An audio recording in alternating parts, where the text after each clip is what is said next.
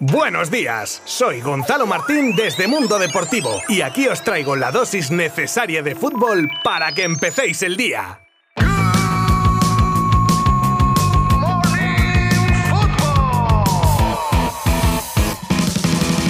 Para los que habéis estado despistados este fin de semana, vamos a comenzar con un pequeño resumen de los resultados de la jornada, a falta del partido que juegan hoy Celta y Granada. Comenzaba esta séptima jornada el sábado con la derrota del Atlético de Madrid de Mendizorroza ante una vez que se adelantaba en el minuto 4 gol de La Guardia y que no fue capaz de dar la vuelta el equipo del Cholo que naufragó y se topó con un muro más grande que el de Juego de Tronos y que significaba la primera victoria del Alavés en este curso. El Valencia empataba uno con el Athletic que fue ganando casi todo el partido hasta que en el descuento Marcos André le daba un punto a los de Bordalás. El Sevilla se deshacía sin problema de un español que salió indignado del Sánchez Pizjuán con el VAR en la anulación de un gol de Raúl de Tomás. Y terminaba el sábado con otro pinchazo, en esta ocasión el del Real Madrid que no pasaba del resultado gafas ante un Villarreal muy táctico que tuvo la posesión del balón y no dejó a los de Ancelotti realizar su juego que ni con los estados de gracia en que venían Benzema y Vinicius pudo llevarse los tres puntos aunque conservan el liderato perdiendo renta que tenían con sus perseguidores. Y nos pasamos a la jornada del domingo con la victoria de los Asuna en Mallorca por 2 a 3, la del Rayo en su casa ante el Cádiz con Falcao mojando de nuevo, la victoria de una enrachada Real Sociedad por 1 a 0 ante el Elche que deja a los Donostiarras segundos en la tabla, el Betis que se llevaba su duelo ante el Getafe por 2 a 0 con doblete de William José y el Barcelona que jugaba contra el Levante en casa sin Kuman en el banquillo, sin Frankie de Jong y con el resto de bajas y salía con un once lleno de canteranos. Si os he dicho en los últimos partidos que lo que más se salvaba de los culés eran los momentos en los que salían al campo los jugadores de la casa, ayer de inicio demostraron que van a dar muchas, muchas alegrías a este equipo. Partidazo de Gaby y de Nico González, que hacían suyas la mayoría de las jugadas de un equipo reiniciado y renacido, con todos a un gran nivel, con los antes mencionados, un gran Dest por la izquierda, con Luke de Jong marcando su primer gol con la elástica azulgrana, Depay también marcando, un Ricky Puig con muy buenos minutos en la segunda parte saliendo desde el banquillo y con un cierre de oro al partido con el 3 a 0, obra de Ansu Fati que volvía a los terrenos de juego.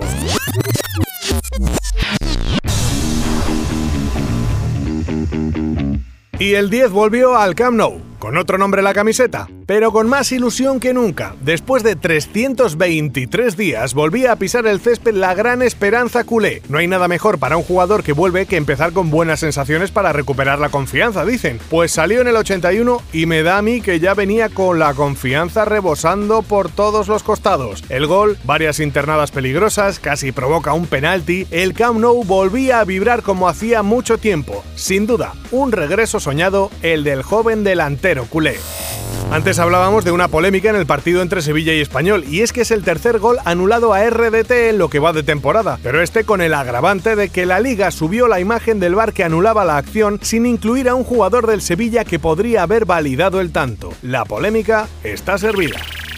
El mítico jugador del Atlético de Madrid, Milinko Pantic, ha sido crítico con la situación de Antoine Griezmann en este inicio de liga, que no está marcando la diferencia que se le presupone con su calidad, diciendo estas palabras. Lo de Griezmann es preocupante. No aparece por ningún lado. Tiene que aparecer porque es un jugador clave para nosotros. El ex barcelonista Pedro se ha convertido en todo un calvario para José Mourinho, al que persigue allá donde va, y con un gol este fin de semana ante la Roma ya son cuatro los equipos dirigidos por el portugués a los que el canario ha marcado. Un viejo rockero del fútbol que dará guerra hasta el final. Solskjaer, entrenador del United, se ha llevado unos cuantos palos en la derrota de su equipo en casa ante el Aston Villa por tener un penalti a favor y confesar que decidió ordenar el lanzamiento a Bruno Fernández en detrimento de CR7 como podría parecer más lógico. Bruno falló y a Solskjaer le han caído por todos lados.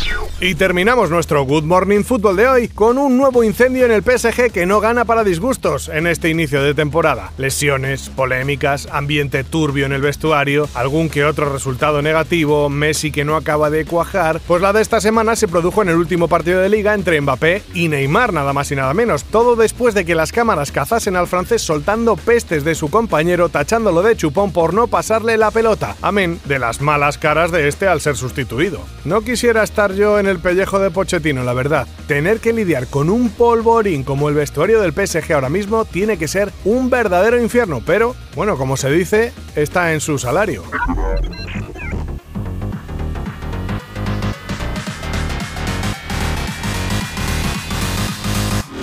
Y hasta aquí nuestro programa de hoy, pero antes de irnos recordaros que hoy juegan para cerrar la jornada de liga el Celta y el Granada y os lo contaremos absolutamente todo desde nuestra página web www.mundodeportivo.com. Nos escuchamos mañana con más fútbol. Adiós.